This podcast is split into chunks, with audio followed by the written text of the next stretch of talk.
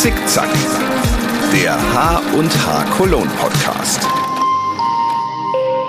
Mit Katrin Schön.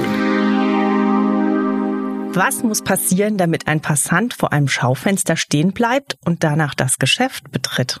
Damit beschäftigt sich schon seit vielen Jahren die Kölner Expertin für Verkaufsförderung Karin Wahl, die heute mein Gast ist. Sie ist ausgebildete Dekorateurin und preisgekrönte Stylistin und berät das Who is Who des deutschen Handels in Sachen Warenpräsentation. Aber sie gibt in ihren Büchern auch dem kleinen Händler oder Händlerin Tipps für ein gelungenes Visual Marketing, wie das so schön heißt. Herzlich willkommen bei Zickzack, Karin Wahl. Ja, liebe Frau Schön, herzlich willkommen auch von mir. Vielen Dank, dass ich hier sein darf und danke für die tolle Einleitung. Also da bin ich ja jetzt echt äh, bisschen berührt, wie es, wie Sie das alles äh, sich äh, angeeignet haben, mein Hintergrund und alles perfekt wiedergegeben. Ja, ich, ich freue mich. Ja, ich genau. Ich hoffe, ich habe das äh, gut extrahiert mit dem genau. Ähm, Frau Wahl, ich habe hier ähm, auf meinem Tisch so ein paar Handarbeitsutensilien, ein ähm, Woll, äh, ein Wollknäuel, ein Pompon, ein ähm, gehäkeltes Nadelkissen mit Nadeln drin, Garn, äh, ein Fingerhut, äh, Schere, Knopf, ein Stickkissen. Wo würden Sie spontan als erstes hingreifen? Zu dem Nadelkissen. Ja, und warum? Das Nadelkissen, äh, die Zuhörer, Zuhörerinnen können es leider nicht sehen. Das ist pink, ist, ist eine Katze oder eine Maus. Sieht total süß aus. Da sind ein paar bunte Nadeln drin. Da hätte ich jetzt total Spaß, mit diesen Nadeln irgendwas anzufangen und mir dieses pinkfarbene Mäuschen, Katze, was auch immer es ist, in die Hand zu nehmen und da ein bisschen zu spielen. Das Schnittmuster. Sind Sie so auch zu Ihrem Job gekommen? Vielleicht äh, fangen wir da mal an. Hat äh, sie kreative Sachen, hat sie das schon immer angesprungen? Äh, wie sind Sie das geworden, was Sie heute sind? Ja, Sie haben vollkommen recht. Es gibt ganz viele Kinderbilder von mir, wie ich unterm Tisch liege, mit einem Papier in der Hand, mit einem Stift in der Hand, mit einer kleinen Schere in der Hand, um ganz viel zu basteln. Und komischerweise spielen da sogar auch äh, äh Stecknadeln eine Rolle, fällt mir gerade ein. Meine Mutter hatte so ein Bügel, so ein Ärmelbrett, wo oben Schaumstoff drauf ist. Ja. Und da habe ich immer, da habe ich immer diese Stecknadeln benutzt. Und das war für mich eine Straßenbahn. Und das waren dann die Leute, die in der Straßenbahn Straßenbahn ein- und ausgestiegen sind. Ach ja, mein Gott, also könnte man fast jetzt auch wieder ins Schaufenster stellen eigentlich. Eigentlich schon. Und wie man auch Kindern eine Freude machen kann mit so ein paar Utensilien und sie eben auch ans Handarbeiten heranführen. Meine Mutter hat sehr viel Handarbeit gemacht, von daher war das in meinem Leben hat es immer schon eine Rolle gespielt, bis zum heutigen Tage, wo ich auch an Weihnachten, meine ganzen Freundinnen bekommen eigentlich nur handgemachte Sachen, ob es um ein, äh, eine umstrickte Vase ist oder ob es das Kölsche Grundgesetz ist, das auf ein Geschirrtuch gestickt wird. Da habe ich immer totale Freude dran, das an Weihnachten vorzubereiten. Das heißt, es war für Sie nach der Schule total klar, dass Sie irgendwas Kreatives äh, machen genau, wollten. Ich war in Kunst und Werken war ich immer super. Chemie, Physik jetzt nicht ganz so, aber wirklich, ich habe auch die Abschlussprüfung gemacht in, in Kunst und Werken und das dann auch sogar noch mit gut bestanden. Von daher war die, war die Laufbahn schon, ja, waren die Weichen schon gelegt. Und mein Vater hat gesagt, du musst Sekretärin werden, die werden immer gebraucht. Und ich habe aber gesagt, nein, also ich möchte gerne Dekorateurin werden und ich bin ihm heute noch dankbar, dass ich es werden durfte. Das heißt, da haben Sie sich durchgesetzt ja. gegen den Papa. Und genau, den Karin Dickschädel. und ähm, ja, heute ist er natürlich stolz drauf. Genau, aber bei dem Dekorateursjob oder der Ausbildung ist es ja nicht geblieben. Genau, ich habe ja einen langen äh, Weg schon hinter mir, schon viel erlebt und hab ja, komme ja ursprünglich aus Bayern. Hört man wahrscheinlich nicht, dass ich aus Bayern bin. Ganz sympathisch hört man es, würde ich sagen. Nein, ich lebe seit fast äh, 30 Jahren in Köln. Ich habe ja in, ähm, bei Ludwig Beck in München gearbeitet, im Kaufhaus. Und die haben in Köln ein neues Kaufhaus eröffnet, da bin ich dann mit hoch. Das Kaufhaus hat wieder geschlossen, haben die Bayern gesagt, ach, dann kommst du wieder zurück. Und dann habe ich gesagt, nee, ich finde Köln so spannend, ich bleib hier und habe mich dann auch selbstständig gemacht und äh, da hat dann eben meine Selbstständigkeit begonnen. Für viel große Unternehmen habe ich arbeiten dürfen, Schaufenstergestaltung, Showroomgestaltung und 2008 habe ich dann noch eine Trainerausbildung gemacht Und da darf ich jetzt äh, ja meine Erfahrung, mein Wissen an Interessierte und Wissbegier, Begier, Wiss, Leute, die wissbegierig sind, so klingt's besser, darf ich mein Wissen weitergeben. Ja, super. Sie haben ja auch äh, schon ein bisschen was auf der HNH äh, Kolonnen äh, zeigen können. Das äh, kommen wir vielleicht später noch ein bisschen dazu. Eine links, eine rechts. Wie muss ich mir denn so Ihren beruflichen Alltag vorstellen? Wie sieht denn so ein äh, typischer Tag bei Ihnen aus? Also Sie sind ja nicht nur in Action, Sie werden auch Sachen vorbereiten, aber ähm, jetzt vielleicht, wenn Sie einen Auftrag haben, ein neues Schaufenster zu gestalten, wie gehen Sie das an? Zuerst versuche ich, äh, so viel wie möglich Hintergrundwissen darüber zu bekommen, welch, um welches Produkt geht es, wie, wie ist die Zielgruppe, wie kann ich die Zielgruppe ansprechen, was sind die Wünsche des Auftraggebers oder der Auftraggeberin. Wenn mir jemand sagt, ich kann die Farbe Rot nicht leiden, dann baue ich das natürlich sofort mit ein. Also je mehr Warum? ich weiß, desto einfacher ist es für mich. Also Sie bauen das ein im Sinne von, dass Sie es äh, berücksichtigen natürlich. oder dass Sie sagen, ich zeige Ihnen jetzt mal, wie schön Rot sein kann? Das ist eigentlich eine gute Frage. Ähm, wenn ich auf etwas bestehe und mir denke, ich muss sie zu einem Glück zwingen, dann baue ich das auch mit ein. Und ist bisher immer gut gegangen, oder? Ja, ich mache dann mehrere Vorschläge und äh, interessanterweise entscheiden sie sich dann auch für das, was ich eher präferiert hatte und vorgesehen hatte. Und dann konnte ich sie anders überzeugen, nur mit eben meinen Skizzen, dass das doch gut aussieht, auch wenn es in Rot ist. Okay, das heißt, Sie, Sie sagen, Sie machen sich Gedanken, dass Sie viele Informationen brauchen. Das heißt, also nehmen wir jetzt mal so ein, ein klassisches, äh, zum Beispiel ein, ein Handarbeitsgeschäft, ja. Mhm. Also ähm, das heißt, ähm, was ist da für Sie wichtig, wo es liegt oder wie, wie groß das Schaufenster ist oder was sind so Kriterien? Unbedingt. Wenn ich es mir nicht selber anschauen kann, dann brauche ich natürlich Fotos dazu. Ich muss die Maße wissen. Kann man was von der Decke abhängen? Das sind ganz viele Faktoren, die mit eine Rolle spielen, weil wenn ich weiß, dass man was abhängen kann, kann man auch mit der Decke spielen, irgendwas, was, ja, Besonderes abhängen. Dann muss ich natürlich das Produkt kennen, dann was ähm, angesagt ist, wird es ein Weihnachtsfenster, wird es ein Herbstfenster. Und dann setze ich mich hin, mache so ein bisschen Recherche, hab, ich gehöre noch zu der einer eher analogen Welt, habe dann noch ein paar Zeitschriften, wo ich drin blätter oder vielleicht bei mir schon eine Datei, wo ich ein paar Fotos habe mit Ideen. Die schreibe ich mir zusammen und das spitzt sich dann immer mehr zu. Ich mache dann so kleine Skrippels und am Schluss ist, sind, bleiben dann so zwei, drei übrig und dann weiß ich, ja super, das zeichne ich jetzt und stelle das vor. Der Elefant muss durchs Nadelöhr. Ja, jetzt haben Sie gerade schon beschrieben, wie Sie ein Schaufenster gestalten. Ähm, wir haben ja gerade auch ein bisschen durch die Corona-Pandemie wird das Thema ja online bestellen und so immer ähm, ja, wird es wichtiger? Also muss auch ein Händler äh, online unterwegs sein, einen Online-Shop haben oder so? Oder würden Sie sagen, ein zum Beispiel ein toll dekoriertes Schaufenster äh, ersetzt vielleicht auch ein bisschen diesen Vertriebskanal? Ja, davon bin ich überzeugt. Also der Handel er muss natürlich heute mehr bieten, als er früher musste. Das heißt, Social Media muss bespielt werden. Vielleicht ein kleinen Online-Shop, es muss ja nicht ganz umfangreich sein, weil das ist schon auch Aufwand, den zu pflegen. Der muss auch sein. Aber nichtsdestotrotz hm, werden sich unsere Städte bemühen müssen, alles wieder attraktiver zu gestalten, mit Gastronomie schöne Plätze zu bieten.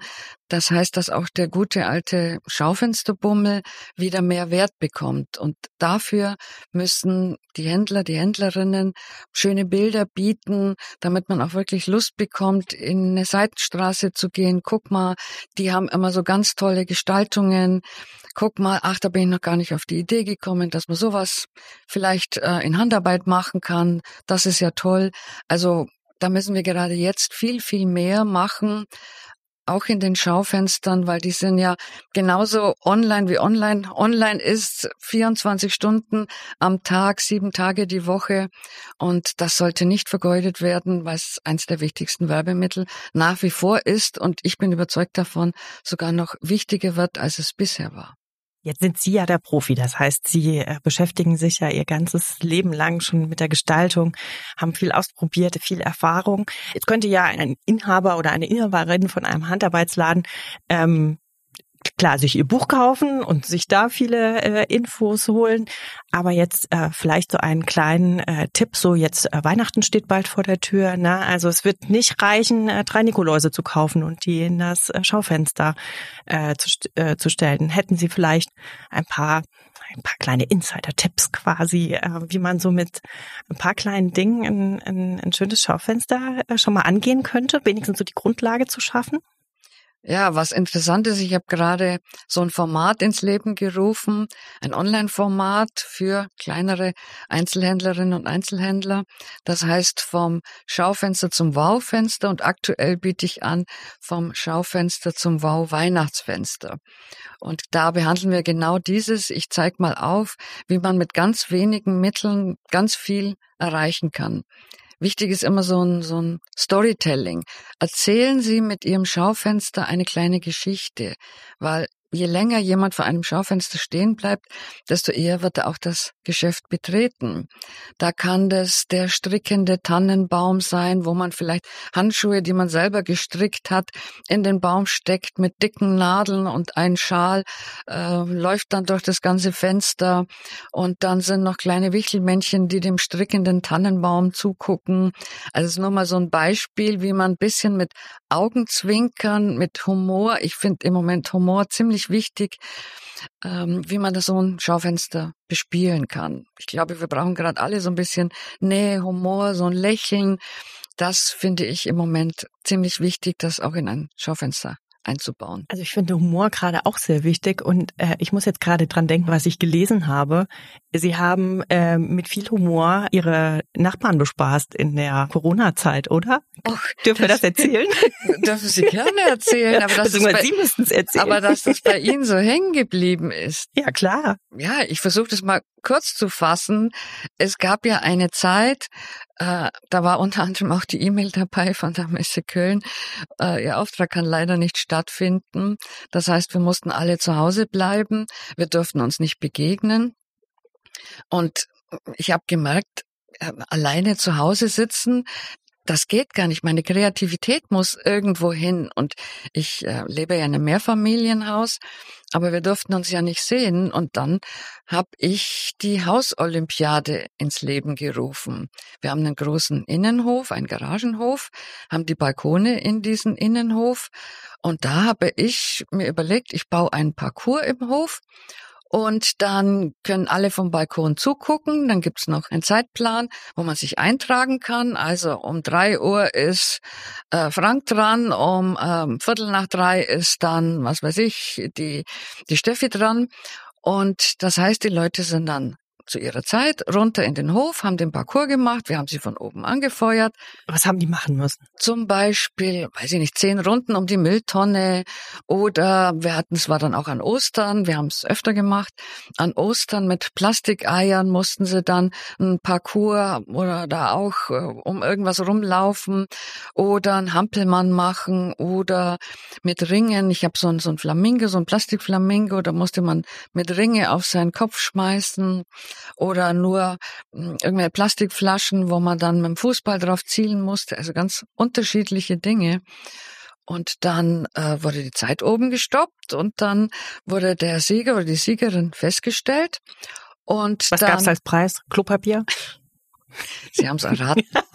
Okay, der erste Preis war meistens irgendwie eine Flasche Sekt.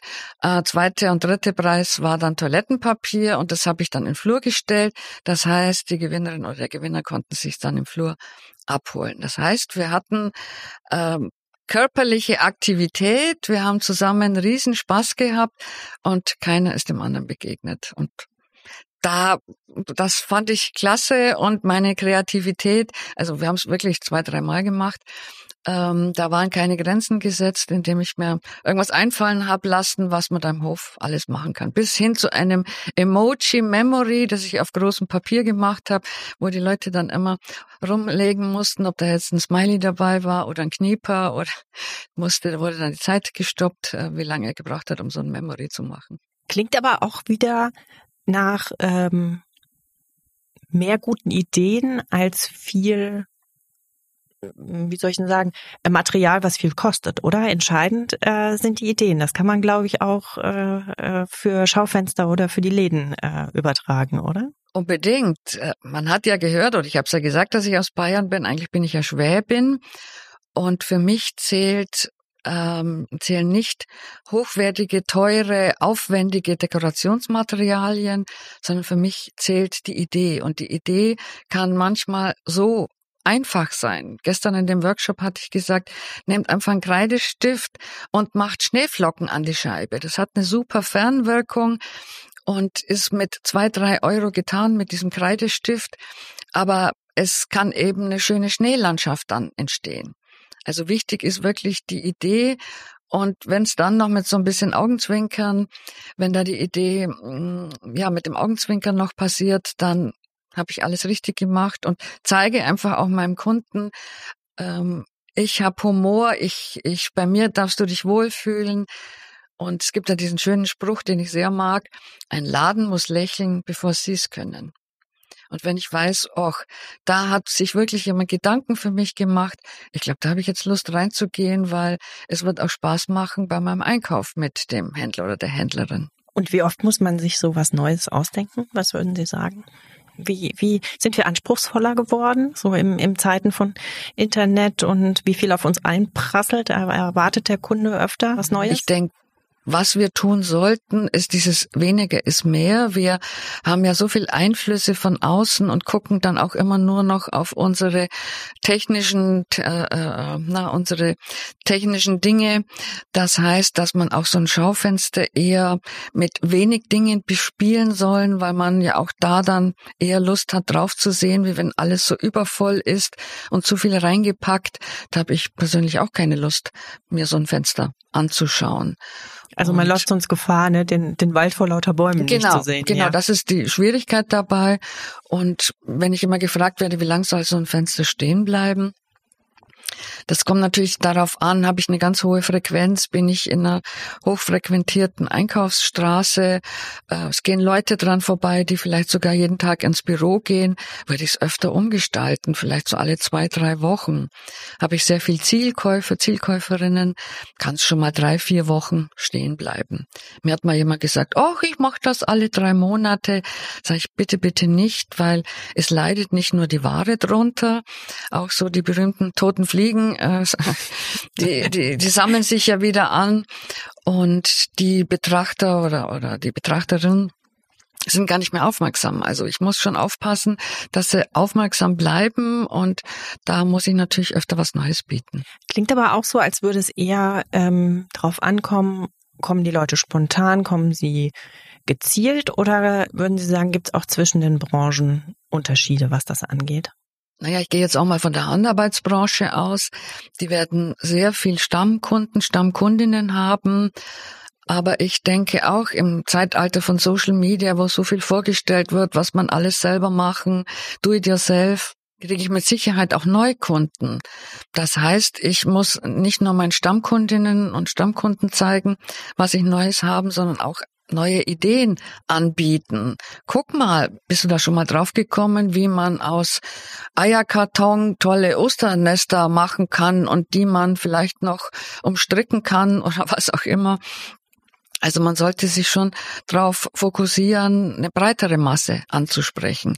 Und das zieht sich eigentlich durch alle Branchen durch. Ja, also es ist ja sehr beeindruckend, was Sie als Referenzen äh, auf Ihrer äh, Homepage haben. Also Sie haben ja wirklich, äh, da steht IKEA und äh, ja, äh, große andere Handelsmarken und so.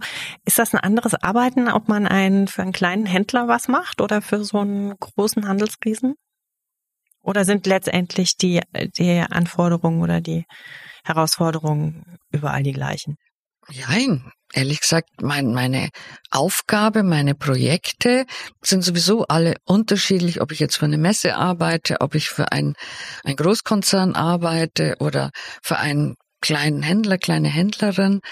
Kommt das, also immer aufs Projekt das, das kann ich gar nicht so sagen, wo da die Parallelen sind. Oder spannend ist natürlich, oder für mich als Unternehmerin ist natürlich toll, wenn ich ein längeres Projekt habe. Ich war ja lang äh, Mastertrainerin bei Chibo. Da wurde dann aus jeder Filiale eine äh, Verkäuferin geschult in Hamburg. Und das ist natürlich für einen Unternehmer, für eine Unternehmerin super, wenn man so ein langfristiges Projekt hat. Und Interessanterweise ist es auch nie langweilig geworden. Wir hatten da an die 50 Schulungen, weil es immer mit den Menschen zu tun hat. Und es waren immer unterschiedliche Menschen bei den Workshops. Und von daher war das immer wieder eine neue Herausforderung. Und das macht mir natürlich am meisten Spaß in meinem Job, wenn ich so ein, mm, ja, in, in verschiedene Branchen eintauchen darf und mir für verschiedene Branchen was einfallen lassen darf.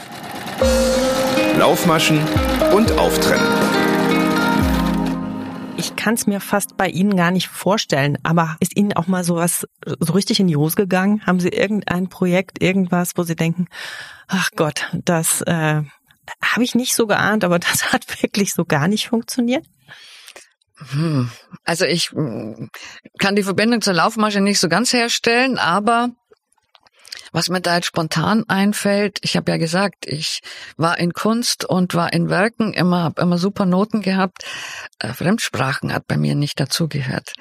Ich tue mich ehrlich gesagt im Englischen immer schwer, habe aber trotzdem einen Auftrag angenommen, in China auf einer Messe einen Vortrag auf Englisch zu halten. China auf einer Messe. Wow. Und ich muss jetzt zugehen, geben, das ging so ein bisschen in die Hose. Ich habe vorher noch Privatstunden genommen. Ich spreche natürlich Englisch, aber für einen Vortrag muss schon ein bisschen mehr dazu. Meine Vorträge leben auch von so ein bisschen Augenzwinkern, so ein bisschen zwischen den Zeilen was erzählen, bisschen Humor, Geschichten erzählen. Und da ging's ziemlich in die Hose, aber eigentlich, weil äh, das ist interessant, dort die Menschen, die scheuen sich nicht, einen am anderen aufzustehen, eine Frage zu stellen. Und da musste ich mich sehr, sehr konzentrieren, die Fragen zu verstehen, die Fragen dann auch richtig zu beantworten. Und also ich sag mal, bei diesem Projekt war noch viel Optimierungspotenzial nach oben. Und gelernt habe ich daraus, äh, Karin, tust du einfach nicht an. Mach das, was du kannst. Und ich bin ja auch hier schon angesprochen worden, ob ich nicht einen Vortrag auf Englisch halten kann. Und habe dann sagen müssen, das war mein Learning. Bitte gerne auf Deutsch, vielleicht mit Simultanübersetzung. Aber ähm, das tut dem Projekt nicht gut. Das finde ich aber sehr sympathisch, weil es ist so, ähm, es wird immer so vorausgesetzt, ne, dass das Englische quasi die zweite Muttersprache ist, aber äh, ist es ja nicht. Und wie Sie sagen, gerade die Zwischentöne und der mhm. Humor und so, mhm. ist es in einer anderen Sprache äh, schon schwierig. Andererseits würde ich sagen, ich, also ich versuche immer den, den Twist zu äh, bekommen, denke, wenn jemand ähm, aus Italien oder äh, aus England oder so kommt und ein bisschen Deutsch spricht, würde ich jetzt nie in dem Moment denken, ach Gott, da stimmt die Grammatik nicht oder so, sondern ich würde mich freuen, dass der versucht, in unserer Sprache zu sprechen. Deshalb, ich glaube, da sind wir auch sehr kritisch, glaube ich, oder? Genau, genau. Und ich will immer das Beste geben. Und wenn das vielleicht nicht 100 Prozent sind, eigentlich will ich 150 Prozent geben. Wenn es dann nur 80 Prozent sind, dann bin ich mit mir selber nicht zufrieden. Ich gebe Ihnen vollkommen recht. Es äh, beeindruckt mich auch immer, wenn jemand eine fremde Sprache spricht und die Grammatik stimmt nicht, die kann man im Kopf, baut man sich das schon zurecht, dann merkt man es gar nicht mehr. Aber das ist natürlich so mein, mein Anspruch, den ich an mich selber habe. Ja, das kann ich gut verstehen. Als Sie da in China waren, haben Sie sich da auch Schaufenster angeschaut? Selbstverständlich, natürlich. Und das wie, war wie sogar, chinesische, äh, das war sogar das, die Bedingung bei dem Projekt. Also ich habe lange drüber nachgedacht, ob ich es tun soll, aber ich bin natürlich auch jemand, die sagt, nutz die Chance deines Lebens, das wirst du so schnell nicht wiederbekommen. Und ähm, dass eben die Bedingung war, dass ich einen Tag, so in Shanghai, einen Tag äh, zusätzlich dazu bekomme, zumindest die Übernachtung und den Flug dann erst später, einen Tag später nehmen darf, damit ich mir Shanghai noch angucken kann. Und das Spannende dort in Shanghai ist, ich habe natürlich alles gesehen, bis hin zu äh, Glitzermalls, die sich äh, ja so viel Marken und und und Designerläden auf einmal habe ich noch gar nicht gesehen. Wirklich auch mit Menschen die sich so rausgeputzt haben. Das war sehr sehr spannend sehr sehr interessant. Bis hin in den kleinen Gassen wo dann Goldfische in Goldfischgläsern im Schaufenster stehen, was für mich sehr skurril ist. Aber auch so kleine Designerlädchen, die sich wirklich total viel Mühe geben. Ich habe viel Fotos mitgenommen, kann man nicht ganz so auf unsere Kultur übertragen, aber war sehr spannend, wie breit da diese, diese, mm, ja, das, was man sich angucken kann, wie breit da diese Händler sich präsentieren. Aber warum, und, warum kann man es nicht so richtig übertragen? Also zum Beispiel, weil, weil wir hier natürlich hier keinen Goldfisch in ein Glas äh, stecken würden, ja. Also genau, zum Beispiel. Oder? Genau, genau. Und, und weil es einfach auch andere Denkweisen sind. Ich habe das eben auch durch diese paar Tage in, in China gemerkt, dass es ähm, die, die gucken ja mehr in Bildern, weil sie ja auch in Bildern schreiben. Ah ja, okay. Und das war das Interessante dran, sich da so ein bisschen dran zu gewöhnen. Das heißt, der Einsatz von Schrift, wo wir vielleicht was beschriften, ist da ja eher mhm. bebildert, kann genau. man fast sagen. Genau, ja. genau. Ah, sehr spannend. Ja, war es war's auch. Und ich bin heute noch dankbar, dass ich es gemacht habe und über meinen Schatten gesprungen bin. Aber ähm, ja, an meinem Englisch darf ich noch ein bisschen feilen. Ein Projekt, ein Projekt. Was steht denn als nächstes an bei Ihnen? Jetzt geht's ja wieder los. Äh, auch bei unsere unsere Messen gehen wieder los und ja. insgesamt hat man das Gefühl, jetzt äh, na, das Leben ist doch wieder bekommt ein bisschen Normalität. Genau, da bin ich auch sehr sehr dankbar für und ich durfte jetzt schon wieder die ersten Präsenzveranstaltungen abhalten. Zum Beispiel ich habe einen IHK-Kurs ähm, für für Visual Merchandising Zertifikatskurs. Der hat jetzt in Präsenz stattgefunden. Gut, die Prüfung dann online, das ist natürlich sehr sehr praktisch, weil die Leute nicht für 20 Minuten anreisen müssen. Das ist das Gute dabei. Und die nächsten Projekte sind für ERFA-Gruppen. Da darf ich dann sogar auch ähm, in, in andere Städte mal wieder fahren. Ich bin letztes Mal zum ersten Mal nach anderthalb Jahren wieder beim Zug gefahren. Ich wusste gar nicht mehr, wie geht das jetzt mit der Bahncard? Ganz verrückt. Und natürlich mit Freude äh, gucke ich auch auf, wieder auf die H und H, wo ich auch wieder ein Teil davon sein darf. Sehr schön, da freuen wir uns auch sehr. Gibt so ein, ein Lebenswerkprojekt, ein Lifetime-Projekt, wo Sie sagen, oh, das würde ich gerne nochmal machen, wenn ich wenn ich es mir wünschen dürfte? Oh, also ich muss ja gestehen, ich habe mir viele Projekte schon erfüllt. Privat sei es hier eine tolle Wohnung in meinem Lieblingsviertel hier in Deutsch, tolle Menschen um mich rum. Ich darf tolle Projekte beruflich machen, da habe ich schon die sensationellsten Projekte gemacht, bis äh, Ladeneröffnung eines Sportgeschäfts auf 2000 Meter Höhe mit der Mitarbeitergondel in der Früh um sieben hochzufahren. Was war das für ein Geschäft? Das war ein Sport, Sportgeschäft. Auf 2000 äh, Meter am Kitzsteinhorn. Und morgens, wenn die Sonne aufgeht, um sieben Uhr, und sie sehen am Berg, wie die Murmeltiere langsam erwachen, und da geht einem das Herz auf. Und äh, das, äh, also das war einer meiner schönsten Projekte. Und auf was ich mich natürlich jetzt am meisten freue, bei mir vermischt sich ja immer so ein bisschen privat und geschäftlich, mal wieder wohin zu fahren, mal wieder tolle Ausstellungen nicht nur hier in der Umgebung besuchen zu können, da vielleicht einen kleinen Urlaub dran zu hängen. Also kommt es bei mir schon mal vor, wenn eine interessante Ausstellung in London ist, dass man dahin fährt oder mm, und da freue ich mich drauf, weil da hole ich mir natürlich auch meine Inspirationen, die ich dann wieder beruflich nutzen kann. Und mir macht es große Freude, da ja, besondere Dinge zu sehen, was Künstler sich so gedacht haben, originelle Dinge sehen und das ist meine Tankstelle. Die H&H Cologne und ich. Vielleicht können Sie den Satz vervollständigen. Die H&H Cologne ist für mich. Wenn ich ehrlich bin, sogar schon fast so was wie eine Familie, wie eine Heimat. Ich habe es ja schon ein paar Mal gesagt, dass ich hier aus der Nähe bin, also nicht nur die räumliche Nähe, sondern ich darf ja schon länger für die H&H arbeiten. Äh, es sind tolle Menschen, mit denen ich die Projekte machen darf.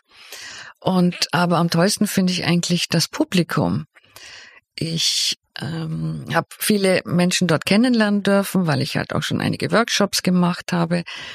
Das sind selber sehr kreative Menschen, aber Sie akzeptieren auch, wenn ich Ihnen noch ein paar Tipps gebe und sind interessiert, von mir noch ein bisschen was mitzunehmen. Und das gefällt mir wirklich an der H&H, an den Menschen, an den Besucherinnen, an den Besuchern.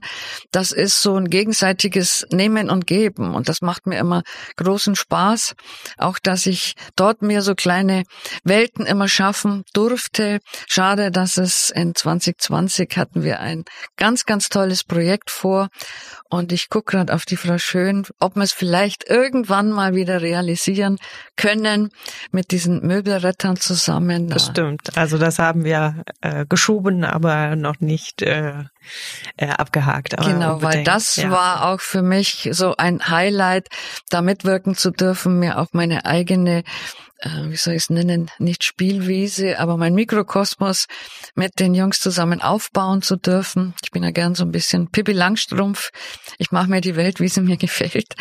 Und das darf ich natürlich bei, bei Ihnen, bei der H&H auch ausleben. Und das, deshalb ist es mir eine besondere Messe. Das freut uns natürlich äh, sehr.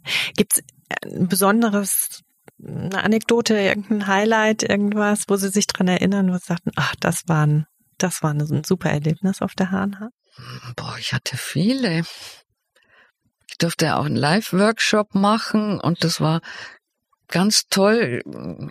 Mit einer Dame schreibe ich mir heute noch und, und bin über Instagram ähm, verbunden, eben diese tollen Menschen kennenzulernen.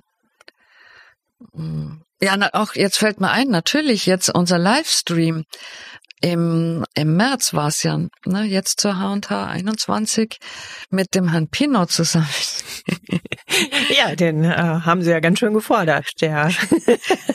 genau. Aber äh, wie man sieht, auch Herr Pino konnte, äh, er hat, glaube ich, verstanden, um was es ging beim, beim Dekorieren und da, hat das dann schön umgesetzt. Das ne? war perfekt. Ich habe vorher lange überlegt, kann ich das überhaupt machen? Aber als ich dann mit ihm telefoniert habe, ich wusste, er hat auch Humor und hat mir dann gesagt, nee, da habe ich total Spaß dran. Dann wusste ich, äh, nee, das, das wird funktionieren. Genau, wir, äh, vielleicht müssen wir noch kurz erklären, wir haben in genau. diesem Jahr äh, pandemiebedingt die, ähm, die Messe digital äh, stattfinden lassen. Äh, Premiere auch für uns, äh, sehr spannend und haben dann ja eigentlich die Sachen, die sie sonst äh, auf der Bühne oder im Workshop auf der Messe gemacht hätten, einfach gestreamt ins Netz. Und ähm, ja, genau, unser Moderator war der äh, Stefan Pinot und den haben sie eingespannt. Genau, genau. Es ging ja auch drum, wie man ein Schaufenster aufbaut und wir haben lange überlegt, wir haben ja nicht so viel Zeit, 20 Minuten, wie kriegen wir das hin? Wenn ich's aufbaue, dann stehe ich mit dem Rücken zur Kamera und irgendwann kam mir dann die Idee, Moment mal, ich lasse einfach den Moderator das aufbauen. Und ich habe natürlich das vorher so ein bisschen vorbereitet, aber er hat das wirklich aus dem Stegreif raus gemacht und aus dem Bauch raus, muss ich gestehen, auch ganz gut gemacht, ein bisschen Optimierungstipps von mir angenommen aufgenommen und da ist echt was Tolles entstanden draus und es hat Spaß gemacht mit dem Herrn Pino, weil er, wie gesagt, auch Humor hat und ähm, wir konnten das äh, super lösen so. Haben da eigentlich ähm, Männer und Frauen ein anderes Händchen fürs Dekorieren und Gestalten oder ist das auch wieder eine Typfrage? Also euch? Ja, die Männer behaupten immer, sie haben es nicht. Und das nehme ich ihnen nicht ab. Wenn sie sich Mühe geben, hätten sie es schon. Und es gibt genügend auch in meinem Umfeld als, als, als Dekorateurin, Dekorateuren sehr viele Männer, die da Kreativität haben, gutes Händchen, viel Geschick. Ich glaube, die, die trauen sich nicht so recht. Warum wollen die das nicht so zeigen? Was denken Sie, woran liegt das? Weiß ich nicht, ob sie immer noch glauben, dass das was Weibliches ist oder ich kann es Ihnen noch nicht mal richtig sagen. Der Herr Pino hat ja bewiesen, dass es mit ein bisschen äh, Anleitung und, und, und, und Eigen Initiative, dass da durchaus was entstehen kann. Also nicht verzagen, einfach ausprobieren. Genau, unbedingt. Unbedingt. Ja, wir sind schon fast am Ende unseres schönen Gespräches. Mein roter Faden. Haben Sie ein, ein Lebensmotto, irgendwas oder was, was Sie leitet durch Ihr Leben, einen roten Faden, der sich durch Ihr Leben zieht? Mein Motto ist eigentlich immer, bleib neugierig. Weil ich denke, nur so kann man seinen Horizont erweitern. War ja auch der Grund, warum ich nach China mitgegangen bin. Weil man ja da so viel lernt, so viel mitbekommt und ein das so bereichern kann. Nur wenn man neugierig ist und eben nicht in seinem Kämmerlein bleibt, in seinem Mikrokosmos bleibt, sondern nach außen guckt, über den Gartenzaun guckt Und das ist, ja, das lebe ich so und ich hoffe, dass mir das noch lange erhalten bleibt, dass ich neugierig bin und versuche, Neues zu erfahren und neue Dinge zu machen. Ob es jetzt gerade nochmal China sein muss, weiß ich nicht, aber es gibt ja auch andere Länder, die man sich angucken kann. Und das Land war ja sehr, sehr spannend und sehr interessant. Und neue Projekte gerne und da freue ich mich drauf. Prima.